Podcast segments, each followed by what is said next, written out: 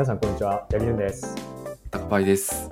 Work in Progress は、ウェブ業界で働く機械学習エンジニアがテクノロジーを中心にゆるく話すポッドキャストです。よろしくお願いします。お願いします。はい、えー本日は、えー前回に引き続きゲスト回ということで、えー株式会社 miibo CEO の、えー、くぬぎさんに来ていただいています。よろしくお願いします。よろしくお願いします。よろしくお願いします。株式会社ミーボのくぬぎです。本日はお邪魔します。お願いしますありがとう。ございます。はい。くねじさんはですね、実はその、第50回ですね。もうあの、おそらくこの回が出るのが、え142回になると思うんですけど、そう、その第50回だから、多分1年、2年前とかかな。うんそんぐらい、はい、うん。に出ていただいて、で、と、だいぶ変わりましたね。その当時はまだあの、G 社にいらっしゃられたのかな。そうですね。ご転職されてなかったに働いてましたはいはい。うん。はい。で、まあ、キャリその、モバイルエンジニアのキャリアの話とかを、いろいろ伺わせていただいたかなと思います。はい。で、おそらく G 社の方も、あの、リスナーの、リスナーに聞いていただいているかもしれないんですけども、改めてちょっと自己紹介をお願いしても大丈夫ですか？はい、承知しました。えー今ですね、株式会社ミーボの、えー、と代表をやっております。えー改めまして、くぬぎまさしと申します。いつもあの、マクヌギという名前であのツイッターとか活動しています。あのミーボという会社はあの会話型 AI を、まあ、誰でも作ったり、もしくはあの、えー、とデベロッパーさんが AI をあのなるべくノーコードでえ作って運用楽にするみたいな、そういったプラットフォームをやってるあの会社になります。まあ、最近あの LLM ブームがあったので、あの今そこに注力して独立して一本であのやってるという人間です。はい。ソフトウェアエンジニアが、まあ、主なスキルセットです。よろしくお願いします。よろしくお願いしますありがとうございます。今日お忙しい中来ていただき、いや、本当に今、めちゃくちゃ忙しい中。はい。そうですね。まあ、今日、この収録をしているのが、12月6日なんですが、その次の日に、あの、何かイベントがあるんですよね。はい。あの、ミーボ AI カンファレンスというですね、あの、まあ、ミーボのどんな AI 作れるかっていうような紹介と、まあ、実用的な AI 作るにはどうしたらいいのかみたいなところを、まあ、セッションするっていうのを、えー明日やるので、ぜひうんご覧ください。あの、アーカイブもありますので、ぜひご覧ください。もう終わってますもんね。そうですね。はい。公開される頃には、残念ながらちょっと終わっていってしまうんですが、なるほど。あとで録画がどこかで公開されるとかいうことなんですかね。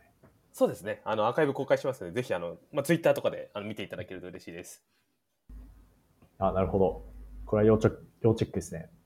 うん。しょっぱなから宣伝になっちゃいましたけど。ええはい。はい。ということで、と今日はですね、ちょっとせっかく、くぬじさんに来ていただいているので、まあ、LLM 周りの話だとか、あとは、あの、ミーボの話も、あの、伺っていければと思います。よろしくお願いします。よろしくお願いします。お願いしますお願。いします。はい。えーじゃあ、まずはちょっとざっくりとした LLM 周りの話なんですけども、と、まあ、く、僕から見てて、くぬいさんは、あの、LLM が、あのーまあ、来る前から、相性の良いその対話システム周りの、その、プロダクトを作ってらっしゃったじゃないですか。はい。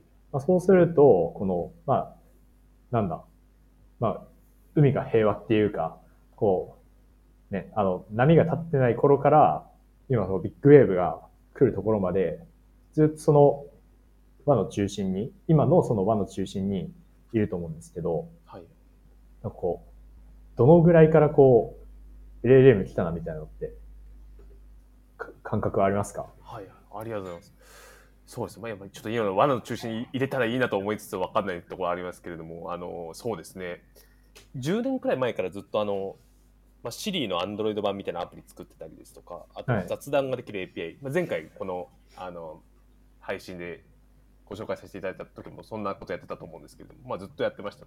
うんずっとやってたのは、なんかずっとなんか可愛い盆栽育てるじゃないですけれども、まあ、はいいつかなんかめちゃめちゃ話せるようになったらいいな、何十年スパンでみたいな、個人開発ずっとやってたイメージだったんですよね。うんなので、こんなに熱が一気に来るとは結構予想はしてなかったです。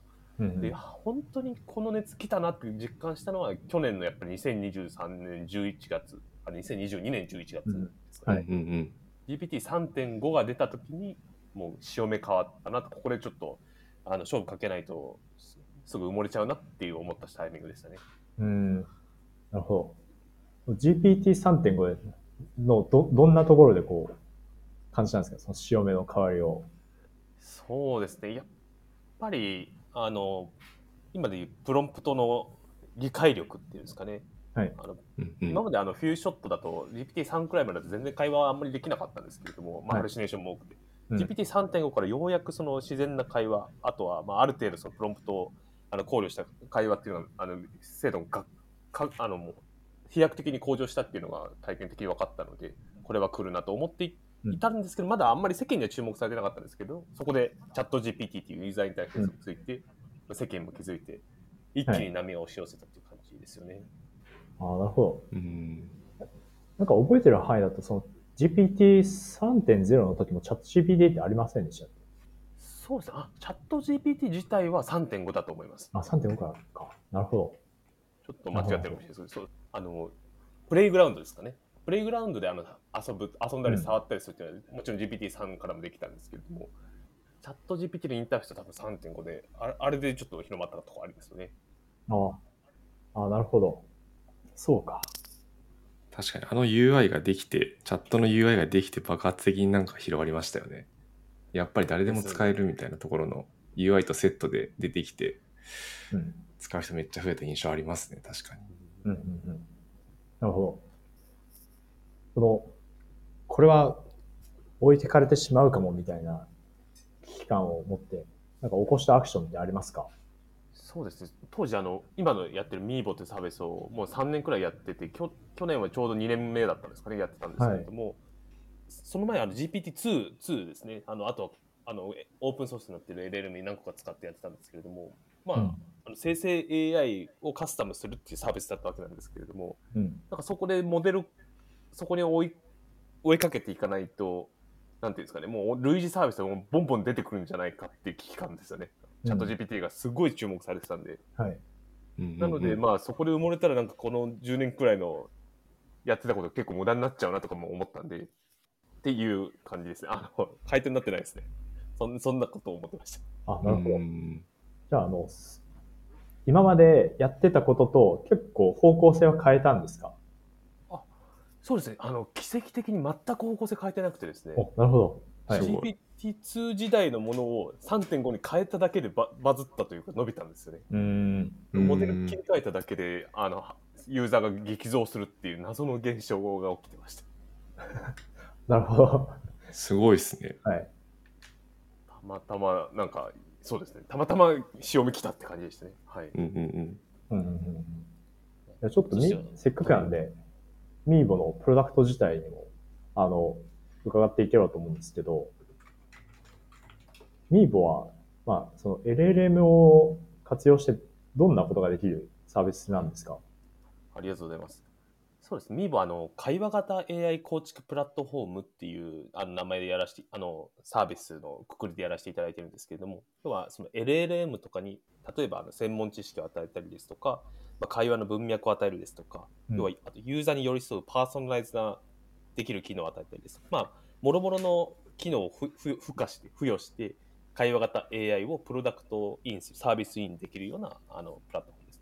うなので、LLM に、まあ、 RAG 的なあうんうんの仕組みで、えーと簡単に専門知識を付与して、さまざまなところにデプロイする。例えば、えーうんウェブサイトに設置するチャットボットであったりですとか、 Slack、LINE であったりですとか、あとはまあチャットボットではなくてあのデジタルヒューマンと呼ばれるような、えー AI アバターの脳脳みそを作るですとか、まうんあ、そういったことを、まあ、ノーコードもしくはローローコードでできるプラットフォームっていうのをやってます。なるほど。うん。の、まあ、ちょうどその高パイさんもうん記事を出されてたと思うんですけど、やっぱりあの、そういうプラットフォームなしだと手間が大きいんですかね、まだ。いや、大きいんじゃないですかね。僕がやったのは、その、まあ、なんか Slack のボットを作って、で、裏側はその、さっき、えっ、と、くぬぎさん言ったように、 RAG で社内文章を食わせて、なんかその、社内文章からも引っ張ってこれる、会話できるみたいなのを作ったんですけど、はい。そもそもやっぱりなんか、その会話するための UI が必要じゃないですか。はい。それを今チャットあの Slack に寄せてるんでそこの開発費用とかはないんですけど、はいなんかそういうのとこから準備するってなると結構大変だと思いますねう。んうん。まさにですよねうん。じゃあなんかそのそこをエッセンシャルの開発って呼んでまして例えばあのベクトルデータベース構築したり、うんうんウェブのチャット UI 作ったりっていう、まあ、開発、えー会話の内容以外のところはエッセンシャルで必要な開発っていうのは、まあ、一旦 miibo に任せていただいてうんうん。本当に会話の内容とか UX っていう本質的な体験の部分にあのリソース割きませんかっていうスタンスでやってます。おおなるほどなるほど。はいなるほど。ああの、僕はあんまり LLM 周り、すごくよくキャッチアップしていったわけじゃないんですけど、まあ、例えばその会話にコンテクストを与えるとか、あの、まあ、言ってみれば人格を与えるとかっていうのは、普通ならば、その、プロンプトエンジニアリングで、何かその工夫をして補うっていうところなんですかね。そうですね基本的にプロンプトエンジニアリングで補います。うんただプロンプトにめちゃめちゃ情報を詰め込みすぎるとコストが高くなったりですとか、まあ、はい理解力が乏しくなったりするので、まあ、ラグと言われるやつもそうですけども、まあ、プロンプトにいかに最適な情報を動的に詰め込めるかってところが割と LLM をコントロールする鍵になるわけなんですけれども、うんまあ、そういったところをまあ Meebo はあの最適化できるように調整してるっていうようななるほど。プロンプトエンジニアリングのそのやり方っていうのは、GPT のバージョンによってガラリと変わったりするもんなんですか？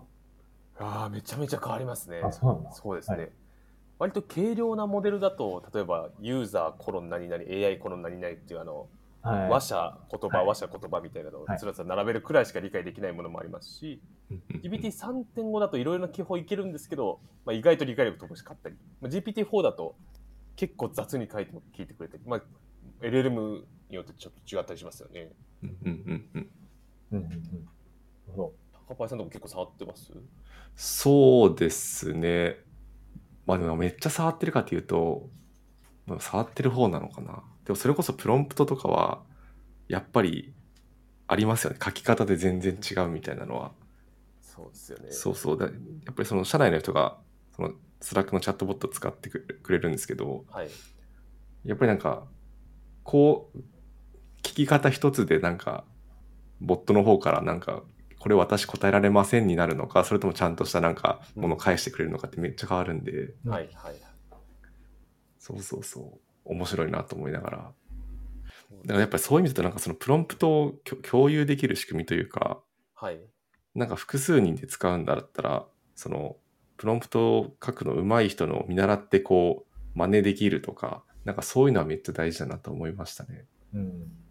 それ、まさにです。何々式プロンプトとか結構今出たりしてますもんね。うんうんうん。はい確かに確かに。本当に結局は LLM ってあの次の言葉何かってあのバイアスがかかって次の確率的に文章生成されるってわけなんですけど、まあ、はいそのなんかバイアスのかかり具合をなんか肌で感じて理解するっていうのはなんか AI と意思疎通できた感を感じる瞬間だったりあ、なるほど。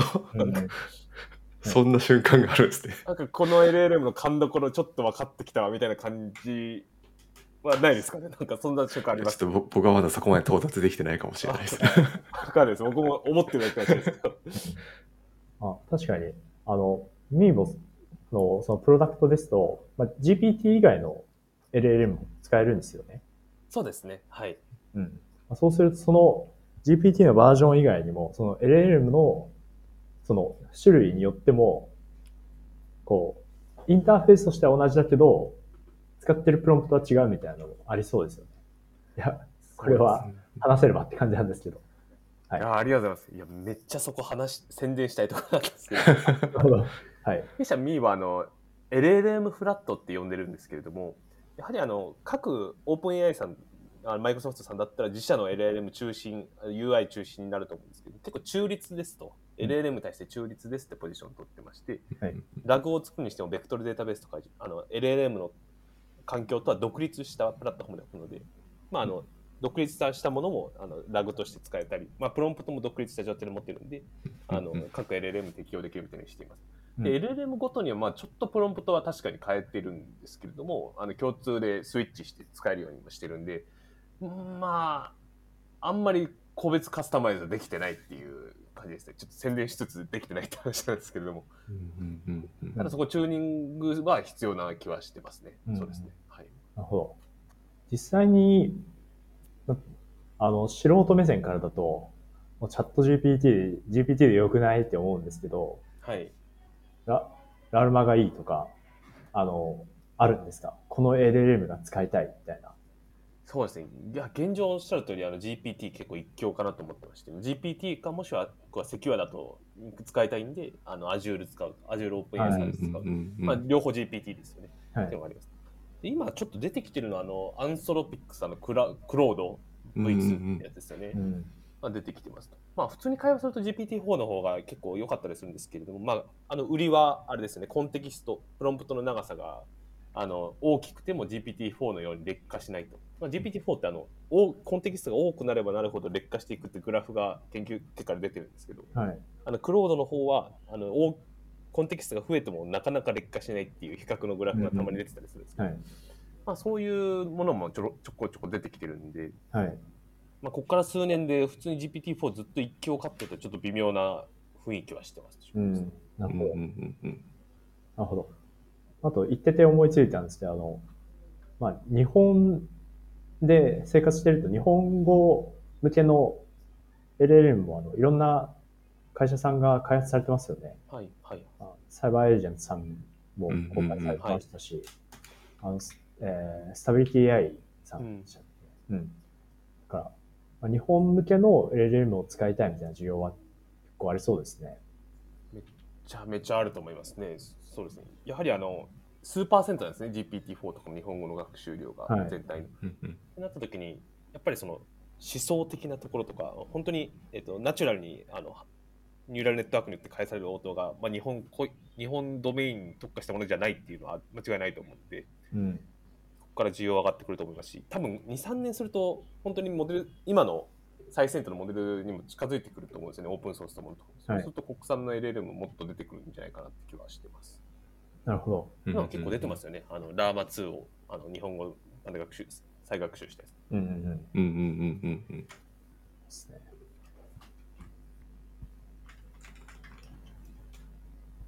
実際にあの、まあ、対話 AI の、でど、どんな場面で使われることが多いものなんですか？そうですよね。今の GPT、やっぱり一番結構問い合わせ多いのは CS 領域ですね。カスタマーサポートを自動化しようみたいなのは、あのコスト削減文脈でめちゃめちゃ話はあったりします。まあ、ただその生成 AI のハルシネーションというかアンコントローラブなとこがネックになってあの足踏みする人もまあ多いのかなというのがありますがやっぱり CS 部分は多いです。うんうん時点でやっぱりあのフロントに立たせるのはちょっと怖いんですけども実験も兼ねて、えーやりたいっていうところで社内ヘルプデスクっていうのは結構多かったりしますね。うんうんうんはいっていうのが、まあ、ミーボのお問い合わせとしては多いですね。なるほど。あ、ちょっと何回かあの、ハルシネーションっていう言葉が出てきてると思うんですけど、もしかしたら、あんまり、その、わからないリスナーの方もいらっしゃるかもしれないので、もしよければ、どんな概念か説明していただいても大丈夫ですか？ありがとうございます。そうですよね。失礼しました。なんかあの、えっ、と、で、幻覚っていう意味で、な AI がまあ幻覚見ちゃう的な意味なんですけれども、はいまああの、えー LLM ってあの、検索してきた言葉をそのまま出してるんじゃなくて、確率的に言葉紡いで、あの次に来る言葉っていうのは、あの確率的に出してるっていうことなんで、えーっと、それをですそれを文章をあたかもそれっぽいことを確率的に生成してるんですけど内容めっちゃ間違ってるみたいな話ですね。ありもしない事実を、まあでえーでっち上げてしまうというのが、まあ、ハルシネーションです、ねうん。なるほどなのであの間違ってるって言ってないんですけどあの、はい分からないとも言わずにそれっぽいことを言っちゃってけど実は間違ってるっていう状態ですね。なるほど。うんうんうんあのよく初期の頃に、こんな面白いこと返してきたよみたいなので、はい。よく SNS を賑わせてたものですかね。まあ、そうです僕よね。自身もありますね、その、ほん本当は違う答えなんですけど、はい。これ、これ絶対これが正解だよなって、こう、圧をかけると、はい、それが正解ですみたいな。ありましたねそう。ですありましたね、そういうの。昔は人工無能って言ってみんな遊んでたんですよ。聞いたことありますか？人工無能、えあんまり聞いたことないです。人工知能に対してあのボット？あの確率的にあのマルコフモデルとかを使って返すのを人工無能ボットって言ってはい。変なことを言うのをあの喜んでかめでるみたいな文化があったんですよ昔はなるほど。うん生成 AI ってその延長なんで、はいえーとその領域やってる人たちはなんかそこのハルシネーションとかちょっとミスっちゃうのは当たり前でちょっと可愛いなくらいに思ってるんですけどはい。今ってあのそのあんまり原理とかはあんまり関係なくチャット GPT っていう崇高な存在になっちゃったんではい。間違うことに厳しくなるというハードルが上がりすぎてるっていうのはありますよね。う。うんん。そこが怖いな怖いなというかもう、ま、そういうことあるのは当たり前にずっとミーボも運営してきたんでなんか急になんか求められるのがバーンと上がってはい。なんか時代の変化感じるなっていうちょっと話の流れ分かんなくなっちゃったんですけどそんなこと思ってます。あなるほど。うん。ちなみにその3.5から4に上がるタイミングで、ハルシネーションもある程度解消されたっていうのもあのおっしゃってたと思うんですけど、はいそれってなんなんで解消できたのかって、あお分かりだったりしますか？そうですね。まあ、まず、単純にパラメータ数がもうめちゃめちゃ伸びましたよね。えっ、と、うんうんあれちょっと失念しちゃいましたけど、はい。あれ、3.5っていくつでしたっけ ?1500、1350 億パラメータいくつだったっけわな？まあ、そのくらいだった気がするんですけど、は GPT-4 は公開されてなくて、まあ、一説によって1兆パラメータあるみたいな噂もあったりするんですけど、うんうん。まあ、単純にモデル性能が格段に上がった、飛躍的に上がったっていうのはあると思いますね。なるほど。実際に、と、モデルの改善以外の仕組みで、そのハルシネーションを抑制する工夫をやられてたりする事例もあるんですか？ああ、LLM プラスアルファで何か制御してるかって話ですよね。そうですね。まあ、あとは、その、プロンプトの工夫とかで、嘘は言っちゃいけないとか、うん。はい。そうですね。あの GPT-4 がそのプロンプト理解力が上がったっていうことでできることが増えましたと。例えば、まあ嘘を言っちゃいけないっていうのもそうですし、例えば弊社でやってるのはあの、まあ、ラグの仕組みがありますと。はいラグっていう、ラグから取れた、ラグの説明しちゃうんですかね。もうあのうん。ラグから取れた情報を、えー参考資料って定義すると、うん参考資料に書いてないことは絶対言っちゃいけないよっていうと、はい。事実とは異なることを言うなっていう禁止よりも具体的な禁止になるじゃないですか。ううんうんうんここに書いてないことは言っちゃダメだよって指示ができるわけです。うん。確かに。うんうん。そういうことをすると、あの、LLM の本来持ってる知識よりももうちょっと正確な制約事項が作れるんで、まあ、そういった工夫をすると、あの CS でも耐えうるあの AI チャットボットにはなったりしますね。なるほど。うんうん確かに。汎用をちゃんと指定してあげるっていうそうですねで。すかね。はい。うん。なんかあの、コアな技術に触れそうだったら、あの、編集できるので、言ってください。わかりました。あの、これ大丈夫です。ノートとかにも全然書いてあく了解でするやつなんで。はいはい。はい。なるほど。とは、とは、あの、僕自身、あの、ちょっと話変わるかもしれないですけど、 RecSys、今年の RecSys に参加しまして、はいで、Amazon の VP of マシンラーニングの方が、あの、キーノートをやってたんですけど、はい。まあその中でその LLM の話が、まあ、出てきたんですね。はい。で、印象に残ってるのが、その LLM のアーキテクチャは、まあ、すごく研究の白地があるっていうのをまあ言われてて、はい。のをまあ思っていて、で、多分それはモデルのアーキテクチャっていうよりは、システムのアーキテクチャだと受け取ってて、はい。で、例えばその、あの、えっ、と、実際に、えー CS の例だとお客さんに、こう、受け答えする LLM がいいると。で、あとはその、その LLM を監視する検閲 LLM みたいなのがいて、うんうんうん。で、なんか嘘を言いそうになると、ダメだよって、こう、検閲の LLM が言って、出さないみたいなのがはい。あるんじゃないかなって思うんですけど、そういう LLM のシステム面のアーキテクチャって、何か、こう、今、ちょっとざっくりした質問になっちゃうんですけど、どんな感じにな、どんな感じになってるとかってあります？はいはいはい。はい。いやーありがとうございます。弊社あの会話型 AI 構築プラットフォームって一応言ってるんですけれども、いやまさに会話型会話に閉じることはないなっていうのも確かに思うところはありますと。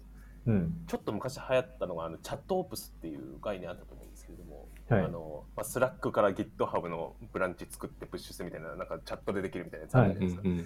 なんかまあ、あんなような文脈で LLM オプスみたいな話も多分今から盛り上がってきますと。まあ今そういう言葉もありますと。うん。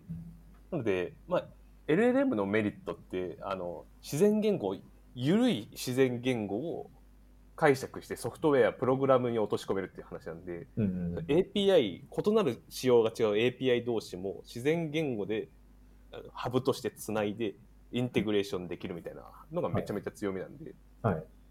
まあ、アーキテクチャでいくと、まあ、会話っていうユーザーインターフェースも LLM が窓口になりますし、はいその会話の先に、まあ、Webhook 的に連携されるそれぞれのシステムのオーケストレーションとかをやるのも、まあ、LLM がその自然言語でできるようになります。うんそのうんえー例えば、えーと、クレームがあったら DB に入れる。で、DB のにクレームがあったっていうのを Slack に通知するとかっていう、そのハブを全部 LLM ができるんで、はい。えークレームがありましたよっていうのを解釈して、 Notion にまとめて入れるみたいな、その、なんですかね、API のインターフェース、硬いインターフェースに、えーをね、がネックにならないで LLM がつなげるっていう、その、まあ、サービス連携のハブをいっぱい作れるようになったっていうのが LLMOps のアーキテクチャなのかなと思いますね。えちょっと待ってください。うんこれなんか中止当たり前のことをなんか長く言ったような気がしますけど、そそんなのをイメージしてます。はいえあでも全然、ちょっと、どう、どうやるんだろうっていうのが想像つかなかったんですけど、はいはいはい。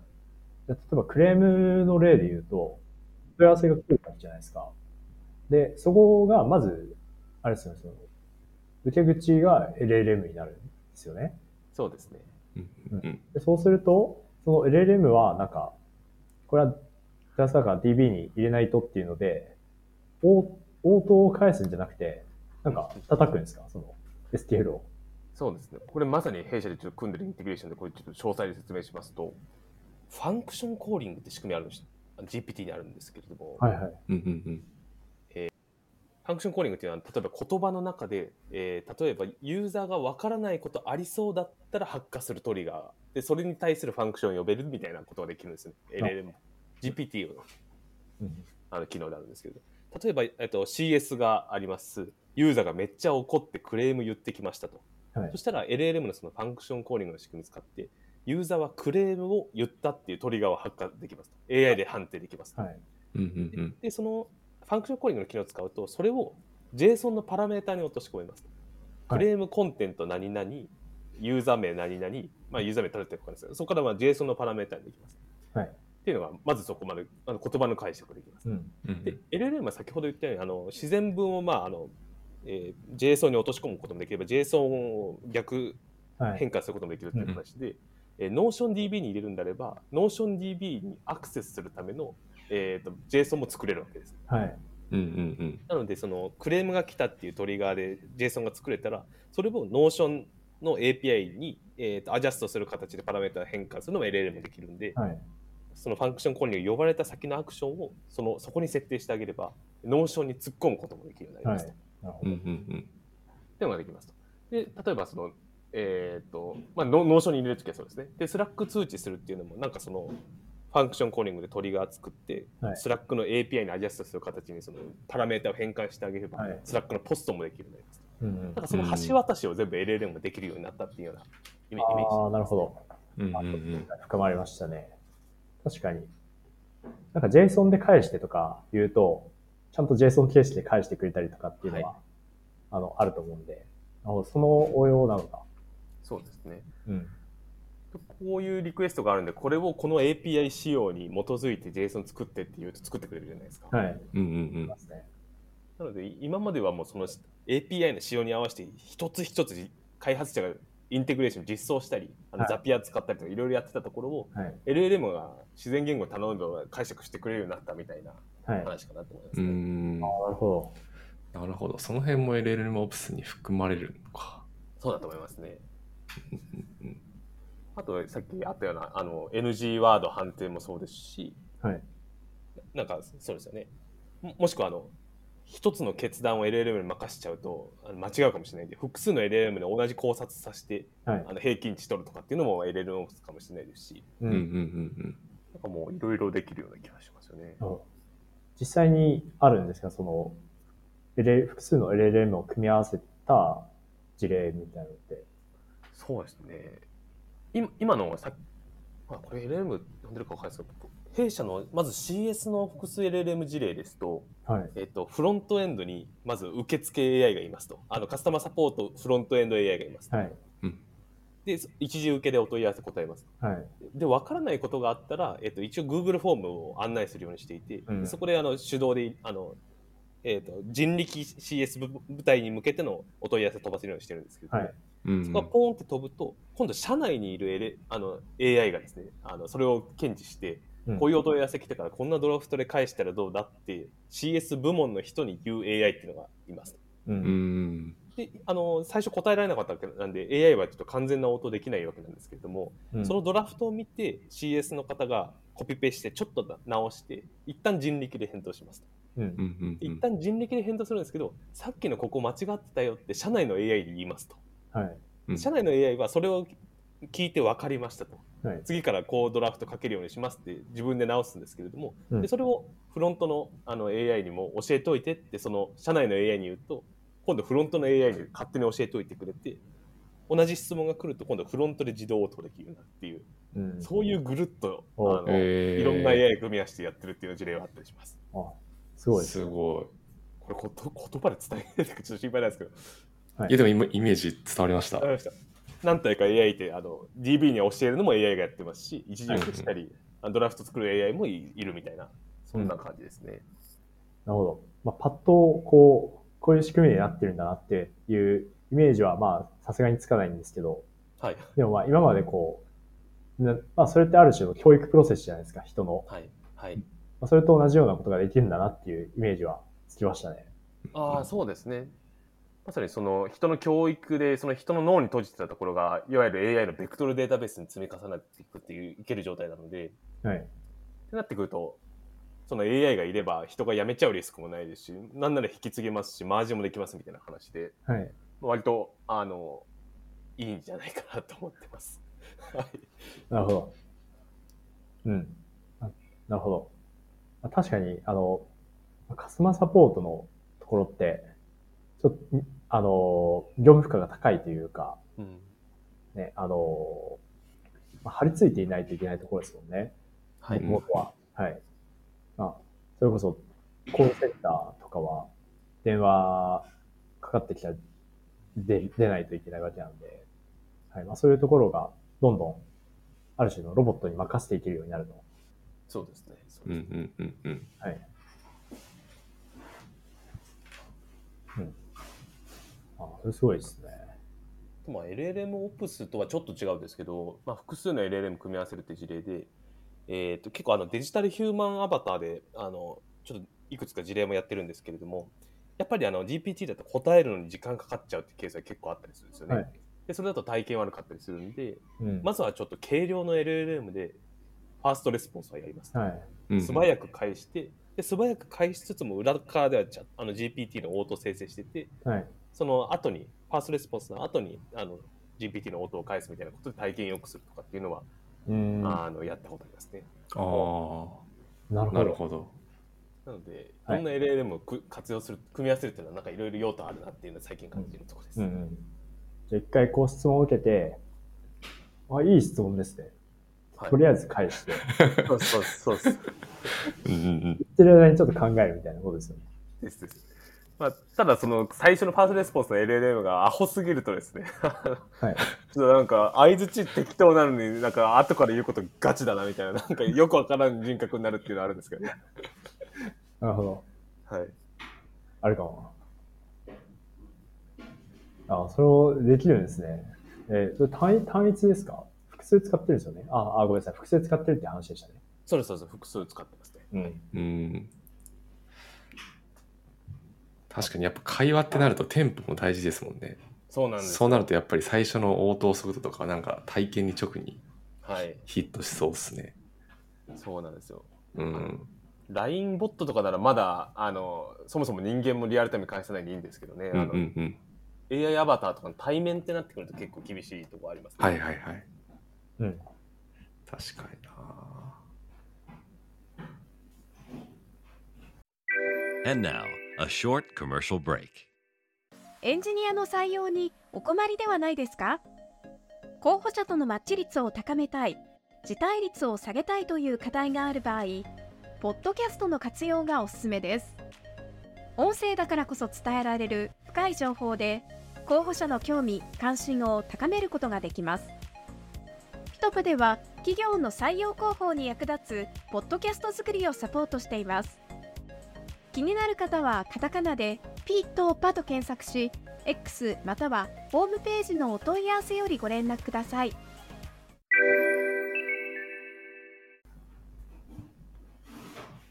実際 LLM のサイズって、あの、まあ、それこそスーパーマン的な LLM がいたら、ね、なん、なんでもわかるマンはい。うんがいたらいいなって思うんですけど、実際は、こう、ある程度の専門性で分割した方がいいんですかね。だから、まあ、身の回りの例で言うと、こう、弁護士の方とか、税理士の方とか、分かれてるじゃないですか。だから、弁護士かつ税理士みたいな LLM を用意するのは結構コストが高いから、コストが高いし、そういうの用意しちゃうと、あの、応答速度が、あの、まあ、遅くなってしまうかもしれないので、こう、軽量なんだけど、専門性は深い LLM をいっぱい用意して、で、入り口を、なんか、受付 LLM みたいな、こう、これはど、どの、これは弁護士の人に相談すればいいとか、こう分類してみたいな方が主流なんですかね。そうですね。まあ、今、多分あの実用に耐えるのが GPT-4 とか、まあ、ギリ3.5とかって話なので、はい。まあ、そこにラグなりプロンプトなりでそういう人格を持たせてあの使っていくっていうのがあのいわゆる GPTs とかでやってる話かなと思います。はいただやっぱりめちゃめちゃ汎用的な AI って結構難しいのかなって気がしてまして、えーとやっぱり弁護士でも税理士でもその社内のコンテキストをちゃんと理解して応答してくれないとなかなか使い道なかったりするんですよね。うん。だから結局個別チューニングが必要になるって話で、はいえーってなっていくとやっぱその汎用的な AI でもその社内の税務情報とかあの法務情報とかつぎ込んでいくとどっかのドメインにちょっと偏るはずなんで、はい。うんうんうんまあ、そのドメインをいろいろ学習した LLM っていうのがあの社内に何何体かいてあのいろいろ聞いていくっていう、まあ、AI 集団ができできていくんじゃないかなって気はしてますけどね。うんいや何でも一つの AI が答えられるで社内のドメインを吸って答えられるって AI はまあできるかもしれないですけどはい。どう落ち着いていくかわかんないですね。うんなんかあのえ AI は溶け込むことが大事だなって最近弊社では考えてるんですけれども、はいあのうんうん生活や仕事の場所に溶け込むってことですね。うんうんなんかあの天竺にいるお釈迦様いるじゃないですか。あいるかわかんないですけど、あいやいると思います。ごめんなさい失言かもしれない。えーいるいるじゃないですかお釈迦様。うんはい。で天竺にありがたいお言葉聞きに行くっていう話はあると思うんですよね。それって、あのすごいありがたいおかお話を聞きに行くんであのいいことであるんですけれどもめちゃめちゃハードル高いじゃないですか何か聞きに、ハードルは高いですしあと自分の生活とかのコンテキストを、えー全部伝えてくれ伝えないとあの応答返ってこないっていうハードルの高さもあると思うんですよね。はい。まあ、天でずっと見ててくれてるんでコンテキスト知ってるのかもしれないですけどうんでもそれコンテキストを伝えるのは結構大変ですと。で一方で会社にいる自分の席のそばに座ってるエース社員めっちゃ頼りがいがある社員っていうのはすぐに聞くこともできますしなんなら同じ職場で働いてるんでコンテキスト完全に一致してますと。うんそうするとハードルはめちゃめちゃ低いですしあの聞く回数もタッチポイントも増えると思うんですよね。はい。今から大事な AI ってチャット GPT がまあお釈迦様だとすると割とそばにいるエース社員の AI だと思うんですよ。う。うんうんんうんなので、あの、 Slack ですぐに聞けるとかも大事ですし、コンテキストをあの RAG でチューニングされてるっていうのもそうですし、うんっていうのが重要だと思うので、うんうんなんかその汎用的な AI がガッバーンといるっていうよりは、あの、ドメインごとに、あともしくは社内のドメインをめっちゃ教えた AI が身近にいるっていう体験を設計できると長く実用的に使ってくれる AI になるなっていうのが、まあ、最近考えてるところですね。うん。うんなるほど。あじゃあそれこそドラえもんみたいですね。そうですね。そうですね。確かにねうん。だからのび太くんのダメなところもいいところも知ってて、はい。うんで、ずっ大体そばにいてみたいな。うん。で、聞くと何でも解決してくれる。はい。うんはい。しかも AI だと聞きすぎても嫌われるとかないですからねそうですね。その辺の心理的安全性もありますよねなんかその、はいはい。そうそう社内にいるさ例えばそのスーパーエースみたいな人がなんか忙しくていろいろ聞きづらいとかもあるかもしれないですけどはいなんかその辺のハードルもひ低くなるっていうのはなんかいいですよねそうですね。確かにそれありますよね。スーパーエースの人頼られすぎて潰れちゃったらいけないってのありますもんね。そうそうそうただなんか最近思うのは、 Slack に AI 溶け込ませてるじゃないですか。うんうん何でも聞けるわけなんですけど、自分が AI にめっちゃタスクぶん投げてるのを、傍から見るとどう見えるのかっていうのは心配になってきますよね。ああ、なるほどこの。人人間にめっちゃ優しいんで AI になると表現するやんみたいなの映っちゃ嫌だなとか。まあ冗談ですけど、はいはいはい。はい難しいですよね。なんか、ああ、なるほどね。見え方か。まあ冗談ですけど、うんうんうん。まあでも結構ある風景かなって気がしますね。うんうんうん。あでも本当にそういう未来が来るとなると、多分人間関係も変わってきて、うん。わしが育てたみたいなのって、なくなってくるんですかね？いや、確かに。確かに。なくなってくるんですかね。僕はあの人に育てられましたが、もう、僕はもうこの AI に育てられました。そうそうそみたいうな。はい。あるかもしれないですよね。教育はあるかもしれないですね。うん。そういう、なんだろう、めっちゃ聞きすぎて怒られたとかから学ぶこともあるじゃないですか。うんうん。ちょちょっとは自分で考えようとか、うんうんん。そうです。ねな。るべく質問をまとめていこうとか、うん。あるじゃないですか。うん。だから、なんかの仕組みは必要なんでしょうね。確かに。はい。なんか常にまあ、ぶん投げ、LM にぶん投げ続けたら、結構、全く違った人格の人が生まれそうですね。そうですね。まあ、一応プロンプトで制御できるじゃないですか。そのコーチング AI とか、なんか、はいはい。多分、あの、社会人育成 AI みたいなので聞きすぎたらなんか答えはなんか案に教えてくんないみたいなやつは作れると思うんですけどね。はい。ああ、はいはいはい。はいですけ。どまあ人間楽な方に行きたいんで、どっちかというとなんか最短経路作りがちですよね。うん作れるけど、使わなそうっすよね。いやめっちゃうざい AI できますよね。うん。確かに。何でも否定してくる AI と違うと思う。確かに、そこのなんか、塩梅いい感じの AI がいるといいのかな。うん。そうね。いや、それめっちゃ面白いって言いますけどね。今って多分本当に楽するとか効率、コスト最適化を、あこまあ、コストを最小化するみたいな方向に行くと、まあ、なかなかそういう話なんですけど、その次出出そうですよね。AI 時代の働き方と AI 時代の社会人教育、まさに今の話で。うん。多分確かに5年後くらいに社会問題になってるんじゃないですかね。な、なるかもしれないですね。そうっすよね。はいもう社会人になる手前もそうですもんね。学生の時とかも結局、ね、なんか A- AI で全部解決してきた人間がはい。できてきて、そうなるとどうなるかみたいな。うん。そうっすよね。ねどうなんですかね。まあ今までねいわゆるまあ Google 検索とかで一定その、はい自分で調べて答えを得るみたいなことができてて、うんそこがその AI に置き換わった時にどうなるんですかね。なんか変わったりするのかな。なんか最近、あ、ちょっと今の回かわかんないですけど、最近大学でチャット GPT 禁止するかしないか議論あるじゃないですか。うんうんうん。要は論文とか授業のレポート提出にチャット GPT 禁止ですみたいな話ですね。はい。あれって、バレるからいけないなって思ってて、はい。うんうん。チャット GPT っぽい文章ってわかるじゃないですか。わかりますね。はい確かに。でそれで提出するからいけないわけであって、めちゃめちゃ最強のレポート、チャット GPT かもわかんないようなレポートを AI 使ってできるってめちゃめちゃいいことだと思ってて、はい。うん。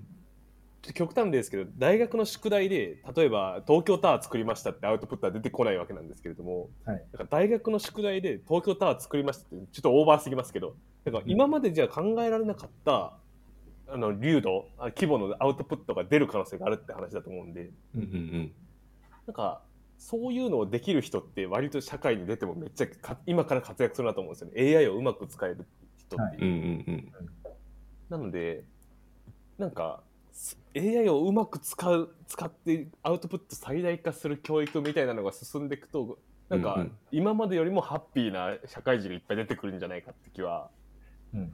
ししますけど、ちょっと話の流れ忘れちゃいました。いや、でもいや、そうっすよね。結局、その、なんだろう、Google とか、Google 検索とかも、その、もともと Google 検索うまく使いこなせる人って多分社会人とかになっても自分で問題解決とかはい。割とできる人多いかなと思うんですけど、はい。やっぱその、ね、社会人になる前に、その、例えば GPT 禁止とかになっちゃって、で、社会、社会に出て初めてなんかそういうのを使い出した時に、うんちょっと使い方全然わかりませんみたいな人と、いや、めちゃくちゃバリバリ使ってましたみたいな人だとかなり差が出る気はしますよね。はい。そうなんですよね。なんかやっぱプログラミングの世界もあのちょっとゲームハックしてたとかなんかちょっと裏技使ってなんかしてたみたいな人が結構エンジニアでバリバリやってる方いるじゃないですか偏見ですかね？わかんないですけど。結構そこに通じる話かなと思うんですようんうね、ん。うん。AI 使い倒すっていうのは割とそれ自体が今後の働き方になってくるつながってくるのかな。教育にもつながってくるかなと思いますね、確かに確かに。そうですね。あの、我々、社長っていう文化があるじゃないですか。はいはいうんあれはどうなるんですかね？これから。どうなるんですかね？最初にプログラミング言語を学ぶときって、なんか本本のコードをそのままタイピングするっていう、まあ、写経って言ってうんうん。やってたと思うんですけど、まあ今もう保管してくれるんで、うんうん。はい。そうですよね。難しいですよね。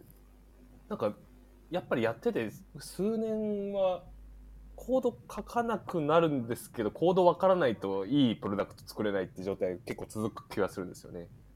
うん。AI が全部大体っていうよりも、AI、人間は AI マネージャーになって、そのコード書いてたものをちゃんとレビューして、いい設計かどうかをコントロールしていくっていうのは人間がある程度やると思うんで、はい。そうなってくのに、プログラミングちゃんと知ってないとできないじゃないですか。はい。人間はそこの能力を鍛えるってプロセスはまだまだ必要だと思うんですけど、はい。そこで写経をやるかって話ですよね。なんかどっから学習入ればいいか分かんなくなってきますよね。どのレイヤーから入ればいいか。あ、そうですね。社長っていうより、こう、やりたいことがあって、それをチャチャット GPT とかに聞いて、あ、こう書くんだっていうので、学んでいく。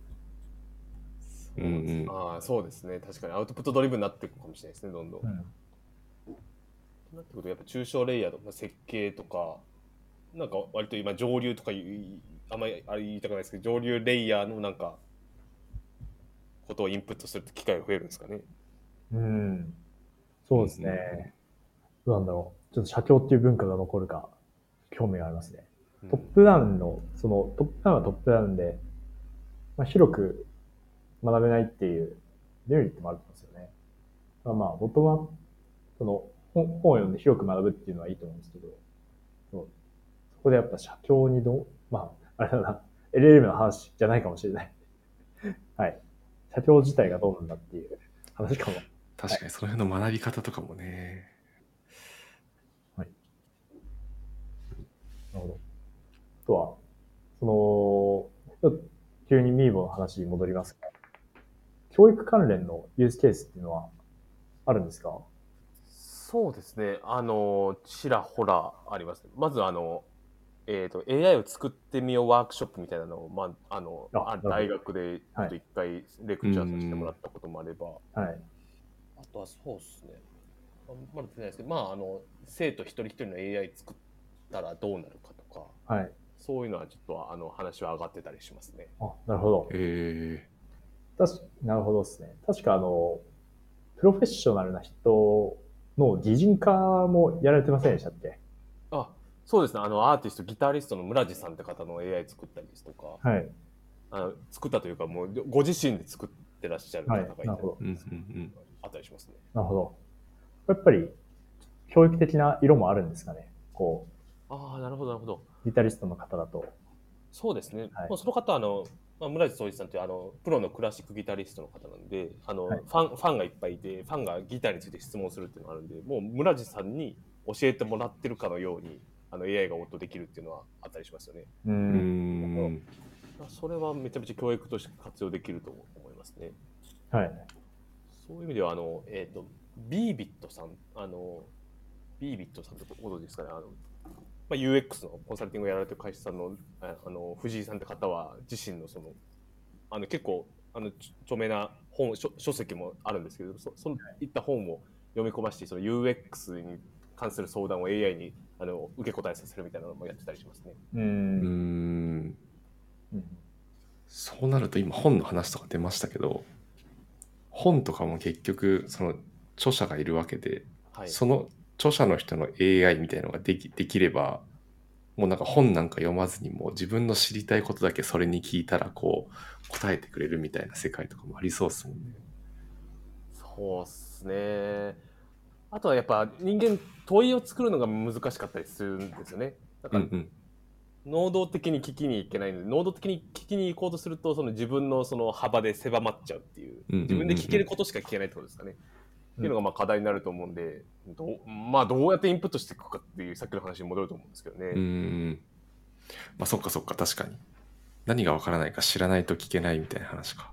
そうですね。で、聞きに行くフットワークがないとずずっとインプットできないっていう、うんうんうん。っていうことなんですよね、多分。うん結構あの、さっきの会話型以外もあるよねって話とちょっとざ若干通じるんですけど、もはいう何か話しかけて何かしてもらうっていうのはだんだん減っていくような気もしてきまして、はい。要はあの、えっと今ってテキストをプロンプトに入れて返すというのは、まあ、テキストベースのあの GPT が今使われてるわけなんですけど、まあ、そこに今マルチモーダルっていう流れがあるじゃないですか。うん音声も入れば画像も入ればもしくはあの来週のカレンダー情報が入るかもしれないですよね。そうなっていくとその人の入力はそういったマルチモーダルの情報になるんで来週これ必要だからここうじゃないですかって AI が話しかけることもあると思いますしはい。だから来週期末テスト哲学あるよねじゃあこれ勉強しといたらみたいなでここ復習したらみたいなのも、まあ、AI からプッシュするみたいな世界観ってくると思うんでうん。そういうのあるとまたちょっと今と潮目変わってくるなって気がしますよね。確かに。ああ、確かに。いや、なんかそうっすよね。だから、なんか僕もちょっと考えてて、なんかその、例えば洋服とか買いに行くと、今って店員さんがこう、いらっしゃいませ、何をお探しですかみたいなコミュニケーションってあるじゃないですか。はい、なんかそれがもう、洋服買いに行ったら、これ買っといたんでどうぞみたいな、なんかそういう話と似てるのかなと思ってて、はい。はい。はい。もうなんかこっちから入力せずとも、勝手にやっといたよみたいな。なんかそういうね、世界にもなりそうなるのかなと思ったり、それこそなんか Amazon とかも、今、今はないかな。なんかその今ってその自分で欲しいもの買いますけど、はい。なんかそうじゃなくて、もう定期的にこれ買っといたんで、みたいな、なんかそういうのが出てくるんじゃないかなとか思ったり。いやまさにですよね、昔コンテキストアウェアネスって言葉でそうそういうの若干流行ったんですけど消えちゃいましたけど、うんうんうん。あの、えーなんかもうスケジュールがあったら飛行機のフライト予約しますかみたいなプッシュ出たりとか、はい。あとレストラン行った後にこの店店の感想どうですか？まあここれはやんなくてもいい話ですけど、うんうんまあ、出たりとか、まあ、全部そうですよねもうちらほらそういうのあるんだなって気がしうますね。ん。うん、なるほど。ああの、Google が Gmail での予定抽出して、はい。カレンダーに自動で追加してくれると思うんですけど、うんうんめっちゃ便利ですね。あれあ便利ですね。確かに確かに。はい。Google も LLM 作ってるんで、そういうのを強みにしてきそうですよね。うん。うん。そうですね。いやどうなどうなっちゃうんですかね。いや、すごいことに3年後くらいになってそうな気がしますね。いや、確かに。そういうプッシュ型、ま、と呼んでみると、まあそういうところまで LLM が及んできたときに、ミーボさんとしてはなんかどんな立ち位置になる、なりそうなんですか？どうしましょうかね。そうですよね。まあ、プッシュ型にするということは、先ほどのあのマルチモーダルでいろんな情報を連携するですとか、まあ、うんそもそもあの情報を取るタッチポイントをいろんなユーザーインターフェースで拾い出さなきゃいけないっていうのもありますし、はい。LLM もまあそれに特化したものにあのスイッチしていかなきゃいけないってのもあるんで、まあ、そういったなんていうんですかね、マルチモーダルなインテグレーションを組むミドルウェアとして、はあのプラットフォームとして、まあ、機能を提供していけたらなっていう感じですかね。い。はい。うん。続き、プラットフォーム。なるほど。まあ、ちょっとじ時代の流れが早すぎて、1、2年後何してるかちょっと全然わかんないですけど、まあ、今はそんなこと思ってます。確かに。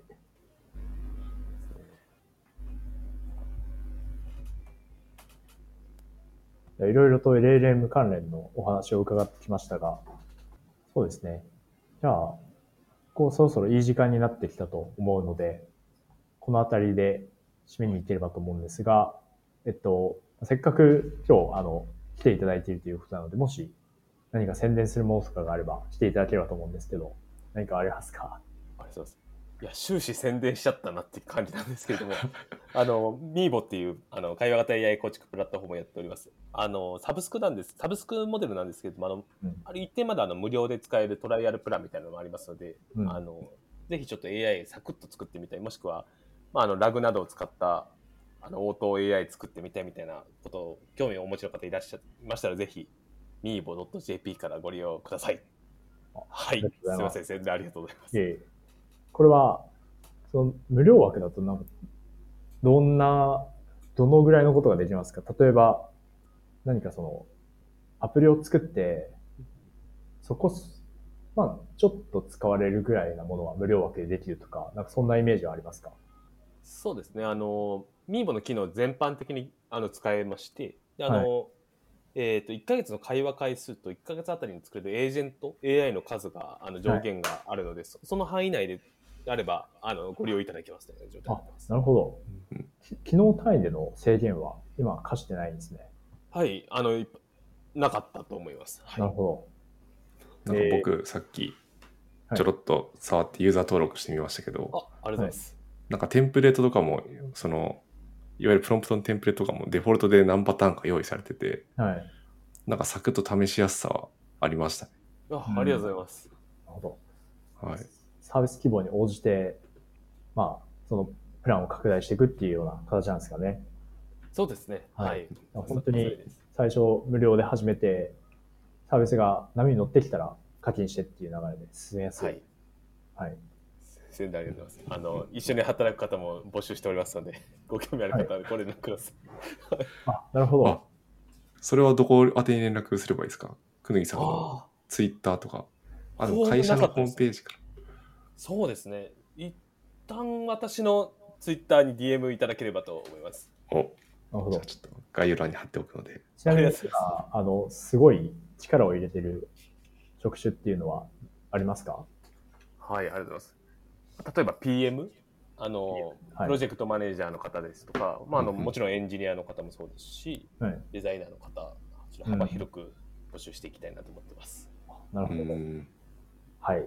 ぜひ、興味をお持ちの方いらっしゃれば、もうクニさんの DM がもうスクロールできないぐらい埋め尽くされてしまうかもしれないですね。確かに。ちょっと、あれですね。いや、ちょっとあの、こオーディオーディエンスの方もふ、あ、オーディエンスっていうんでしたっけ？聞いてる方も増えてると思うんで、ちょっと、あれですけど。はい、ぜひご連絡ください。はい。よろしくお願いします。それでは改めまして、クニさん、今日はありがとうございました。ありがとうございましたありがとうござい。ます。ありがとうございます。はい。えーでは、えーこの辺でということで、えー今日はクニさんをお呼びゲストにお呼びして、えーと LLM や、えー、と MIPO の話について、えー伺いました。えー、質問やコメントは引き続き、えー X のハッシュタグ VPFM でお待ちしております。えー今回もご視聴ありがとうございました。えーまた次回よろしくお願いします。ありがとうございました。